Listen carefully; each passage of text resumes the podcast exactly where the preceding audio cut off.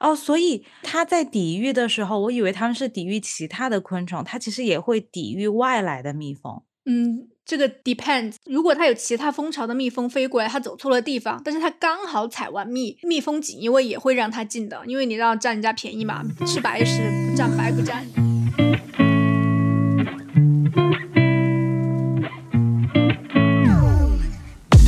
大家好，欢迎来到我们新一期的一起 B B Call，我是 Blake，我是 Bonnie。哎，你还记不记得我们是怎么成为朋友的？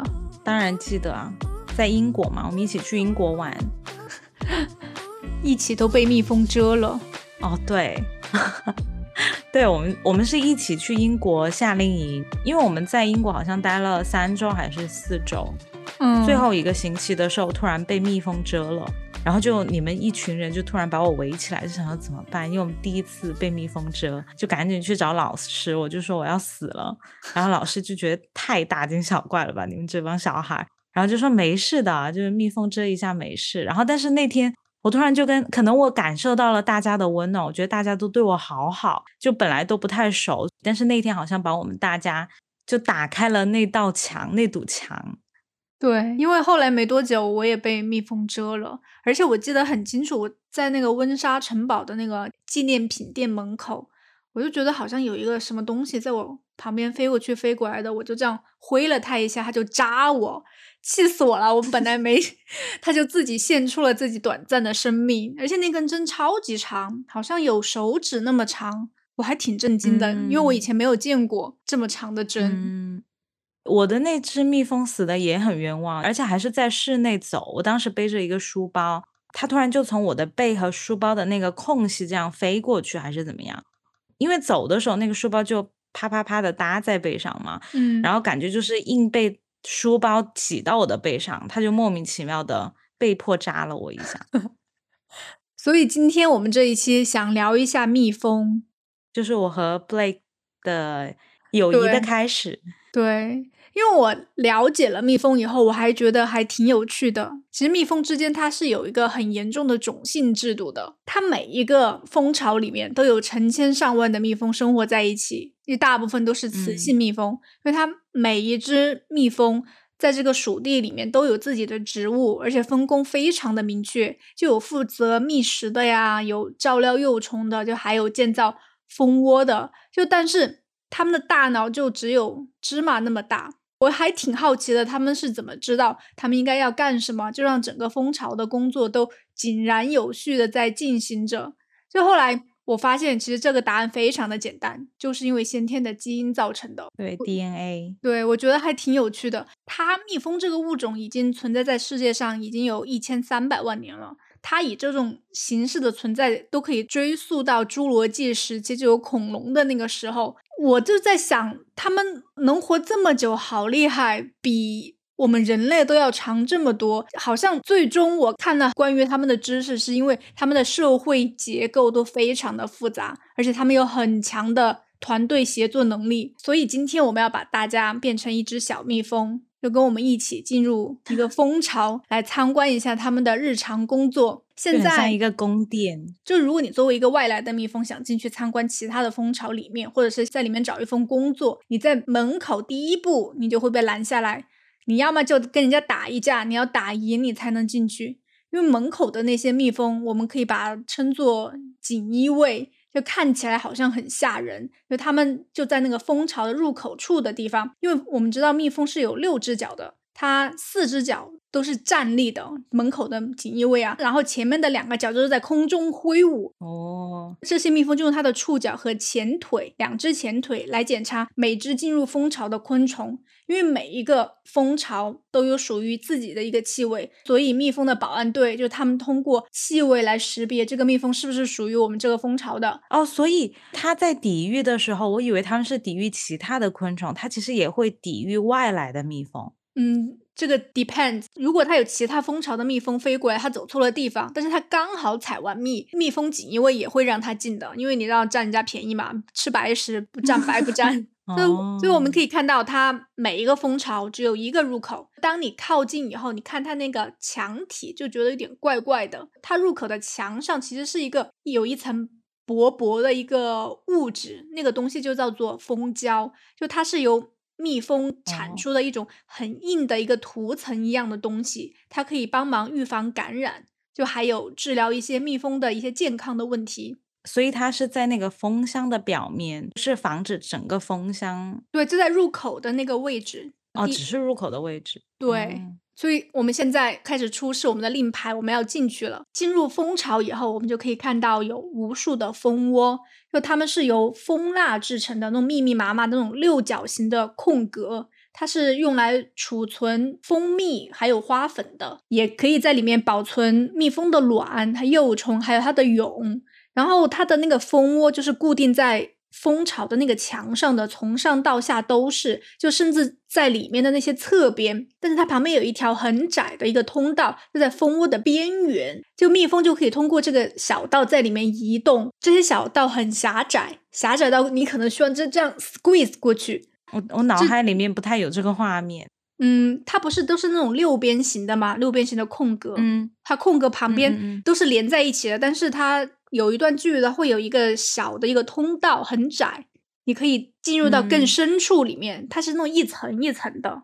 哦，嗯，就如果知道，就如果你要往更深处的话，你可以通过这个小道这样 squeeze 过去，相当于一个地道的那个样子，这样钻进去。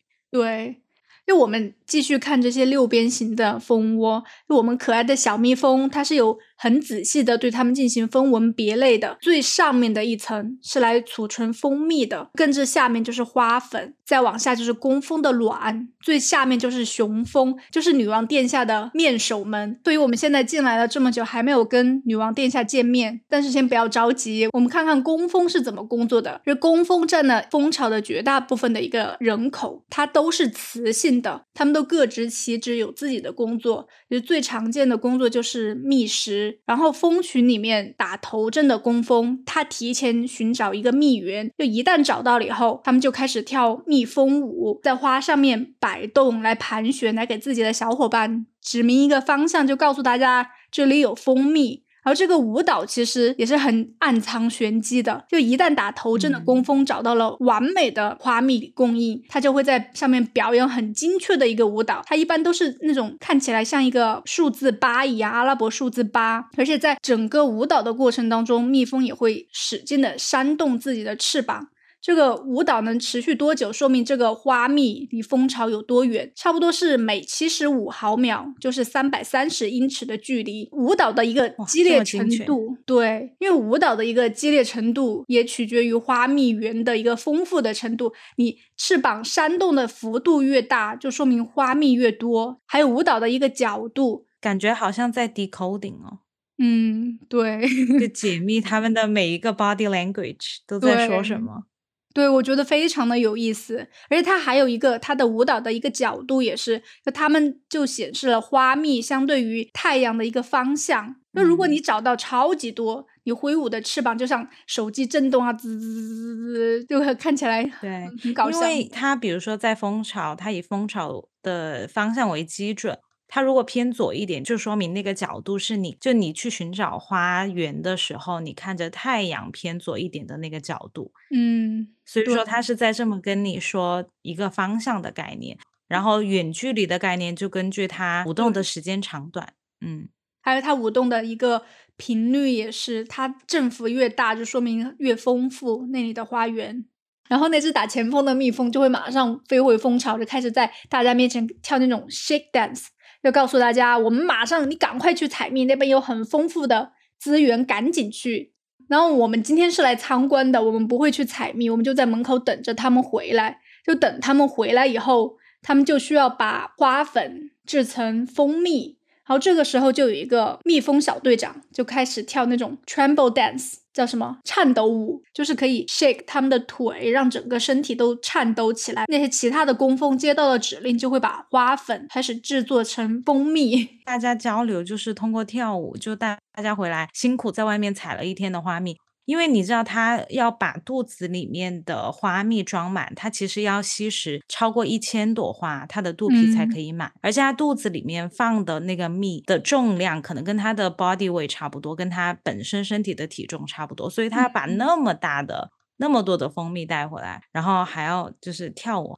哎，但是第一个蜜蜂它需要采蜜吗？还是说把大家放过去再说？放过去再说。侦探哦，OK，对他叫大家去了后，可能自己也会采蜜。嗯，我觉得还挺嘻哈的呀，他们的交流方式。对跳舞 又 bro，对，又 bro，然后就开始跳 breaking，然后转头，好可爱。对，然后我们现在回来以后，我们在蜂巢的深处继续参观。就我们从那个狭窄的通道挤过去，挤到更深处，就我们来探索一下这些工蜂们的生命起源。就从一颗卵成长成一个完整的工蜂，需要二十一天的时间。出生后的第一个工作就是把它出生的那个小格子打扫干净，然后这个格子打扫干净以后，就会变成一个新的地方来孕育另外的工蜂宝宝。所以说，勤劳的小蜜蜂，人家从出生开始就非常的有意识，自己弄脏的地方自己先搞干净了。对，然后搞干净，开始工作了。对，嗯，搞干净以后就开始当小护士，开始照顾新生儿。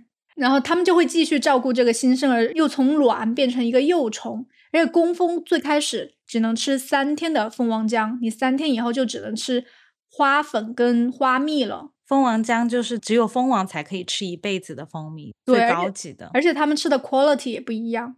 哦，是不一样的蜂王浆。对，工蜂吃的是比较低档次的，蜂王吃的是比较高档次的蜂王浆，所以他们的待遇其实跟蜂王宝宝从出生开始就不太一样。哇，他们等级制度还挺严格的。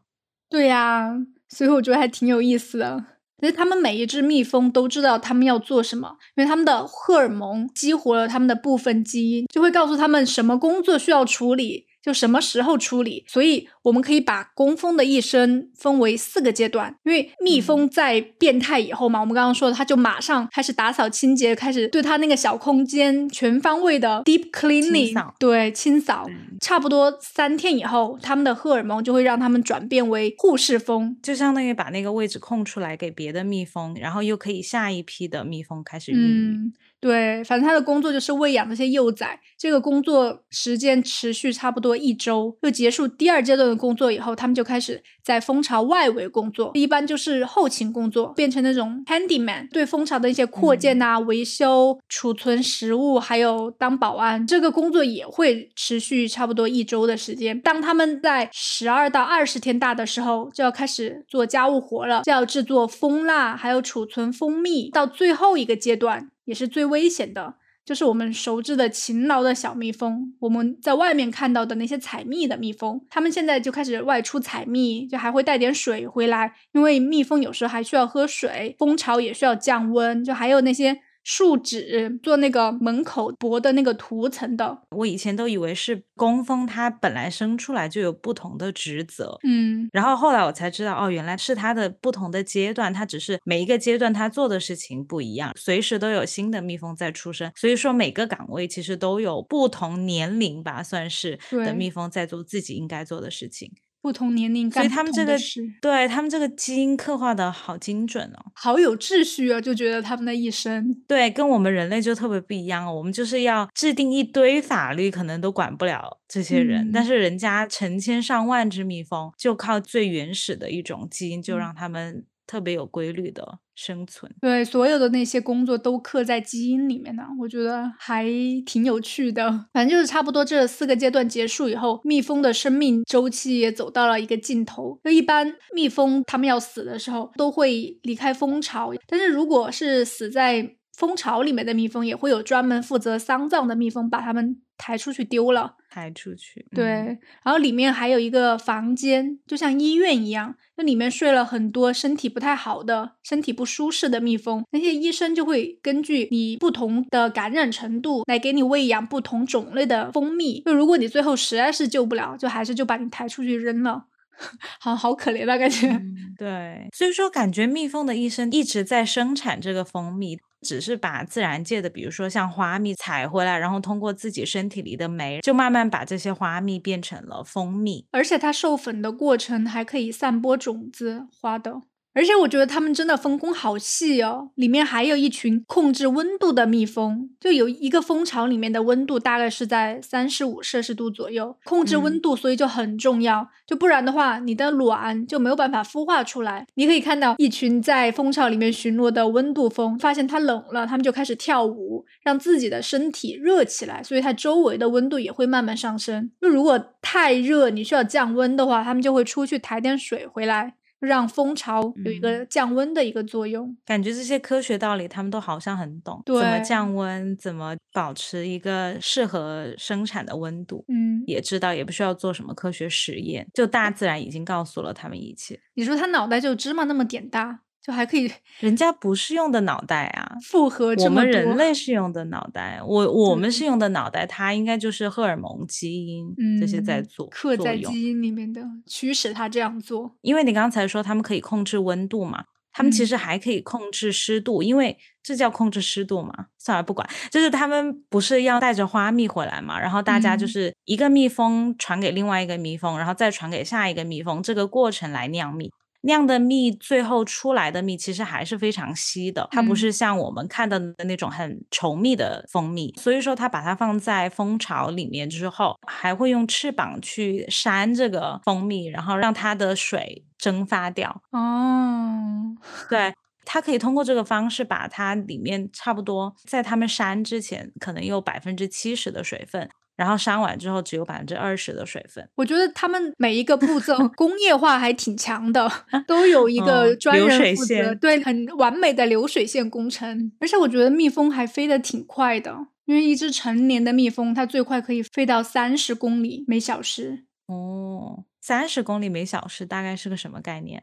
哦，城市里面开车的速度，市中心。嗯，差不多，缓慢前行的速度。嗯。你知道我们人类有两只眼睛吗？但蜜蜂也有一对复眼，但是它的那个复眼是由几千只小眼组成的，就分布在头部的两侧。哦，我有看到，而且它那个眼睛很神奇。虽然它的眼睛可能不像我们的眼睛可以咕噜咕噜转，但是它的眼睛就好像是那种眼镜挂在两边，嗯，好像是不可以动的。但是其实它的复眼里面有上千只小眼，那些小眼就可以看向不同的方向，所以说它其实也看得到前面，也看得到身后，可以同时运作。嗯，对，它还可以来信息传递，所以它的眼睛就是可以看到不同方向，前面后面它都可以照顾到。而且它的眼睛可能跟一些昆虫不一样，也可以识别色彩。自然界里面的花，为了吸引蜜蜂来给它们授粉，它们就会会有比较鲜艳的颜色。那个花蜜也是为了吸引蜜蜂可以闻到它们，然后来吃它们花里面的蜂蜜，这样来帮助它们授粉。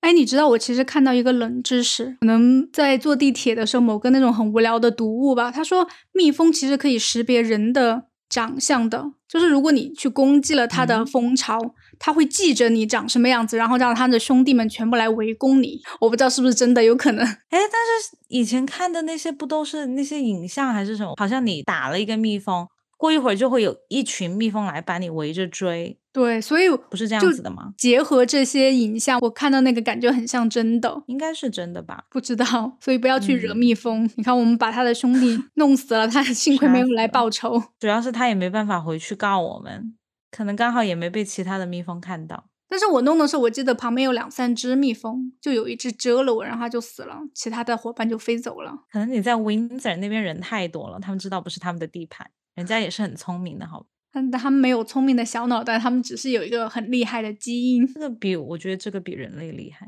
但是你知道，一只蜜蜂生命周期还挺短的，但冬天可能活得长一点，因为它没有那么多花蜜可以采，可以活差不多四到九个月。但它夏天比较繁忙，它的采蜂季出生的工蜂 大约只能活六周左右，就基本上都是过劳死的。嗯。而且他在那个之前，他还要负责所有这些杂七杂八的工作，在蜂巢里面，我刚干家务活，又要在外面赚钱。他甚至还需要喂养雄蜂，就如果雄蜂说他太饿了要吃东西，他还要给女王殿下的面首吃东西。哦，雄蜂就是女皇蜂皇的那个妃子，对男宠。对我们现在。工蜂就差不多了。我们继续往到蜂巢里面往里走，再往还在里面，对还在深宫，更深处，在它深宫里面，你就会看到一种跟工蜂不太一样的蜜蜂，它有一双大眼睛，身体也很大，嗯，它没有刺。那个东西就是雄蜂了，蜂巢里面唯一的雄性，它们也没有可以觅食的工具，所以它的工作就只能是和女王陛下交配，还有照顾它。我觉得其实雄蜂也挺可怜的，就如果冬天食物不够的话，它们还会被工蜂踢出去。你这个废物，对，他的工作就是很单一，就是侍寝、蜂王，还有一个生孩子的工具。除了侍寝，就是吃东西。但是你知道，这些面首是不会跟本蜂巢的女王殿下交配的。这一群面首就会出去其他蜂巢的女王殿下交配。啊？为什么？你想，她是女王生下来的，她又跟女王交配，不很怪吗？哦、对对对对对，他们都是通过味觉来分别你是不是跟我住在同一个嗯宫殿里面的雄蜂。嗯，怪不得，我以为女皇自己生的，就是给自己用的。这样说是不是不太好？反正就是那个意思吧。所以我我也觉得很奇怪。我在看资料的时候，这样说就更 make sense 了。嗯，因为他说那些雄蜂就在蜂巢里面待着，等着。他们有个词叫什么？婚飞吗？对对对，他们说呃，就是雄蜂就在蜂巢里面等着要婚飞。但是我想说，女皇殿下不是在她生命的第一周就把她肚子里面的精子已经蓄满了吗？嗯，怎么还要等着婚对飞？，因为嗯蜂王它是不会跟本朝的雄蜂交配的，它在本蜂巢养的所有的面首都是给其他蜂王用的。而且你刚刚不是说它刚出生就要蓄满它的那个受精卵嘛？因为它刚出生，嗯它从那个王台出来以后，就是它养蜂王的那个住所，它出来以后没几天，它就会飞出去。跟其他的雄蜂进行交配，这个就是刚刚说的嗯婚飞。本嗯巢内的雄蜂它也是会飞出去的，和其他的蜂王进行交配。所以他们的深宫后院就是负责飞出去交配的。对，给别的 交配的。而且嗯每一个蜂王，它大概会跟差不多二十只雄蜂进行交配，就直到它的受精囊注满为止。我觉得真的好像一出古装戏哦，只是性别都反了。它是一个女权社会，反正也是我们现在又继续往更深处走，在蜂巢的最深处，就 finally 我们见到了蜂王女王殿下。就你看嗯到她的体型，你看她的体型就可以看出来了，她的体型是富贵，工蜂的两倍。对，它很胖，它的职责也是非常重要的，它就是唯一能够繁殖后代的蜜蜂。就虽然她是女王陛下，但是她其实不用工作的，所以她的脑子是比普通的工蜂小很多的。但是她会制造一种费洛蒙，可以控制蜂巢的一个 mood，它的一个心情的控制键。控制 emo。看着那些工蜂干着不努力，释放出一点费洛蒙，让他们开心起来，继续勤劳的工作。Oh my god，PUA 那些工蜂。因为它每天它要产很多卵，它在春天繁忙季节每二十秒就要产一个，所以有时候蜜蜂太多的时候，女王就会带走大概差不多大半的工蜂出走，剩下的蜜蜂在里面就会重新找一个蜂王，这个就叫做分蜂。等一下我们可以详细的讲一下，反正就是一个蜂巢里面就只有一个蜂王，它最高可以活到五岁，那它每天是产差不多两千个卵。它的整个的存在就是归功于蜂王浆。但如果有一天蜂王死了，或者是离巢了，它所剩下的工蜂就会在最短的时间培养出一个蜂王出来。就某一只幼虫，它就会往继承人方面培养。就科学家其实也讲不太清楚它的一个选拔过程是怎么 settle 的。但是我们知道的一个很重要的因素就是蜂王浆，因为它每嗯天都吃蜂王浆。那个蜂王浆就是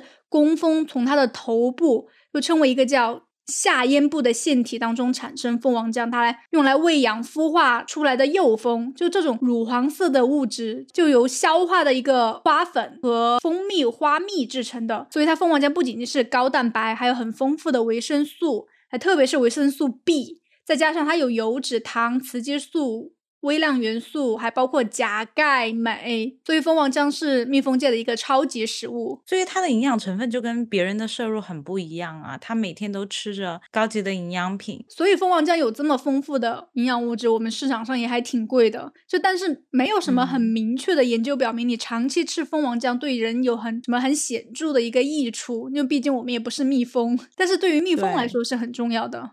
特别是蜂王。你知道，作为未来的一个王后，蜂王将就触发了工蜂没有经历过的其他发育阶段，就比如说它。产卵的一个卵巢的一个形成，就如果有一个蜂王，它首先破茧而出，但是它会寻找把其他的还在蜡室当中发育的没有成型的蜂后把它吃了，把它摧毁。但是它怎么知道谁是蜂后啊？在那个王台里面的，它的那个有一点不太一样哦，它的产地也不一样。嗯，不是在那个小的那个 chamber，不是在那个小格子里的，它是稍微大一点的一个叫王台的地方。哇哦，它就会把它摧毁。但是如果两只蜂王同时破壳而出，它们就会一直 fight，直到另外一只死掉，只剩一只。哇，竞争好激烈哦。对，其实我们不太知道工蜂是怎么选哪一只幼虫来作为蜂王来培养的，因为很长一段时间我们都以为是随机的，因为像工蜂跟蜂王的基因是一模一样的，但是。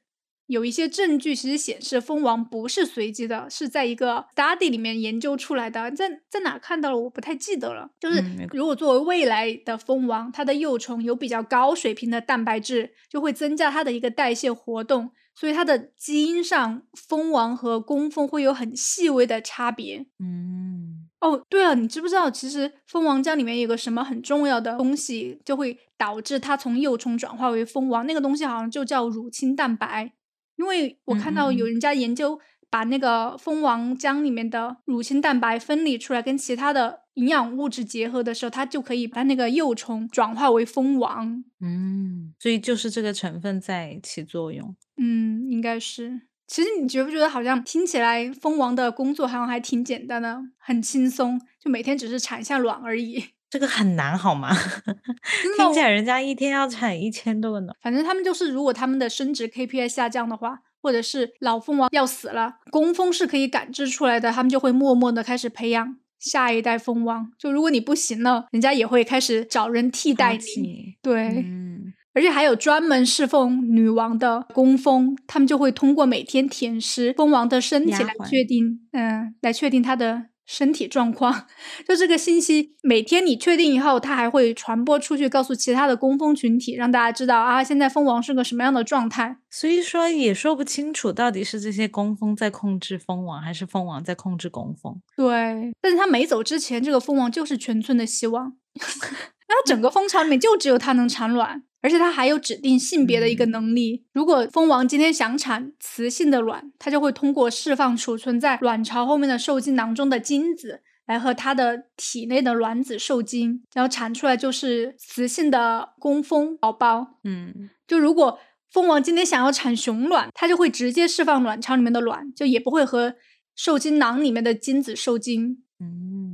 对我刚刚不是提到了吗？工蜂每天的工作就是产卵，就当生孩子的机器嘛。但如果蜂巢里面的蜜蜂越来越多，已经装不下了，就会进行一个叫分蜂的过程，就蜂王就会带走一批工蜂去寻找新的家园。那个分蜂的那个预兆，就是工蜂就会建造很多蜂房来培育雄蜂。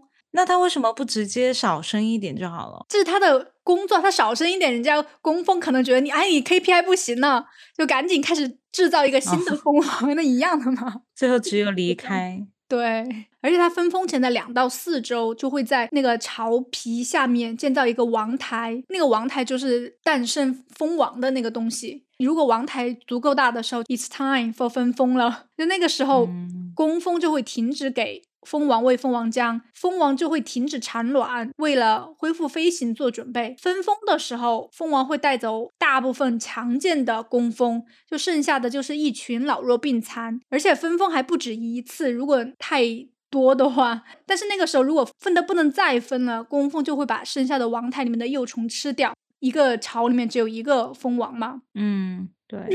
你知道要走的那一批工蜂，他们在出巢前就还会吸饱那个蜂蜜。而你知道，其实吃饱的工蜂也不具有攻击性的，因为他们，你刚刚不是说 carry 了太多的那个重量吗？他们也没有办法再初次来攻击别人了。所以他也没有很可怜啊，就算他离开，他也是把强健的工蜂带走了，就留一堆老弱病残，感觉就是抛弃了那些老弱病残。看你怎么想啊？如果他不行了，生不出来了，也可能被替代掉啊，把它丢出去。确实是一个弱肉强食的社会，对对。那我觉得其实蜜蜂这个群体还挺独特的，嗯因为他们就把所有的希望都压在一只蜜蜂上面。我知道的，其实这种行为除了他们，好像还有其他的个体也会这样，像蚂蚁、黄蜂还有白蚁，它们都是这样的。好像这种行为有一个词语来定义它们，叫做超个体形式。嗯，就是社会群体的那种形式嗯在生活，群居。嗯群居，而且他们各执其职。你可以把整个他们一个蜂窝看成一个个体。那工蜂看起来他的工作就好像一直在无私的奉献嘛，但是你不能把它当做嗯一个独立的个体来看，就因为作为一个超个体是不嗯需要这样来看待的。就像我们单独看工蜂，然后一会儿又觉得它好像好可怜，然后一会儿又觉得它权力好像很大，然后蜂王也是，就一会儿觉得好像它也挺惨的，但是一会儿又觉得它怎么那么残忍。就是你如果把它个体看，就感觉很多东西不是很合理，但如果看成一个整体，他们就是一个训练有素的一个组织。对，他们就是一个真正团结协作的群居的昆虫。你要把整嗯个东西都看成一个个体，那蜂王和雄蜂只是作为这个个体的一个算是生殖系统吧，我觉得。嗯其实这个分蜂的过程也是它超个体的一个繁殖的过程，因为它带走一批嘛，它在其他地方去生活，它们又会有新的蜂王出现，然后又重新的来繁殖、来演化、来继续的生存。嗯，因为你要生产这些东西，你都是需要靠蜜蜂的。像我们所吃的食物的三分之一，其实都是要依靠蜜蜂授粉的。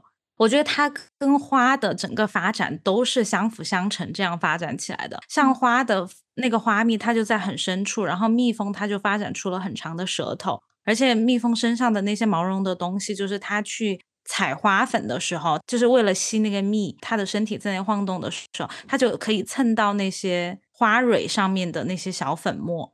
嗯然后那些粉末就是可以帮助雄性的花蕊去跟雌性的花蕊交配的嗯，这些粉末。哦、所以说，雌性的花在吸引蜜蜂，它再去的时候，它身上粘黏的这些，就是毛茸茸的身上粘住的这些花粉，就可以掉到雌性的花蕊里面。嗯所以说，蜜蜂其实对我们的生态非常重要。就不说环境的问题，它其实对我们人非常重要。就像我们喝的咖啡，我们吃的嗯蓝莓、苹果、桃子、各种蔬菜、水果、茄子，这些都是依靠蜜蜂来帮我们授粉。对。所以蜜蜂在我们人类心中的形象就是一个很勤劳的小蜜蜂。哦，对了，你去过曼彻斯特吗？如果小时候我们那一次没有去的话，我后来没有去过，我们小时候好像没有去。那就没有。嗯，曼城其实是英国还挺重要的一个工业城市，它跟蜜蜂的渊源还挺大的，因为他们的那个市徽就是有七只蜜蜂在上面，就他们到处都有蜜蜂的涂哦鸦呀这些。对这个故事其实都要追溯到工业革命的时候，很短的时间嘛，曼城就是从一个小镇转型成为一个工业的一个重镇，然后它生产差不多世界百分之六十的棉花。曼城大部分都是工人阶级嘛，蜜蜂又象征着勤劳，所以他们也是希望，就是象征他们这些工人阶级，英国的工人阶级们积极向上、忙碌而快乐的一个生活态度。所以蜜蜂就嗯成为了这个城市的代表。不过我是觉得，像去英国的时候，印象就是英国的蜜蜂挺多的，反正比澳洲的多。你看，我们两个连续两天，一人被蛰了一下。哎，但是我其实想一下，我后来来英国好像没有怎么遇到过蜜蜂。哎，哦，有有有，如果我去花很多的地方，我上次去薰衣草田，好可怕呀，周围全是蜜蜂。嗯，像澳洲的话也是，但是我觉得像英国城市里面，就像人很多的地方，其实都有蜜蜂，像温莎城堡这种旅游胜地都很多。花太多了。对啊，那好吧，那我们今天讲蜜蜂就差不多到这里了。那希望你，希望你可以，希望你可以做一只勤劳的小蜜蜂吗？小猪。嗯，好吧，谢谢你的收听。如果你喜欢我们的节目，请记得点赞、订阅。那我们下期再见，拜拜。拜拜。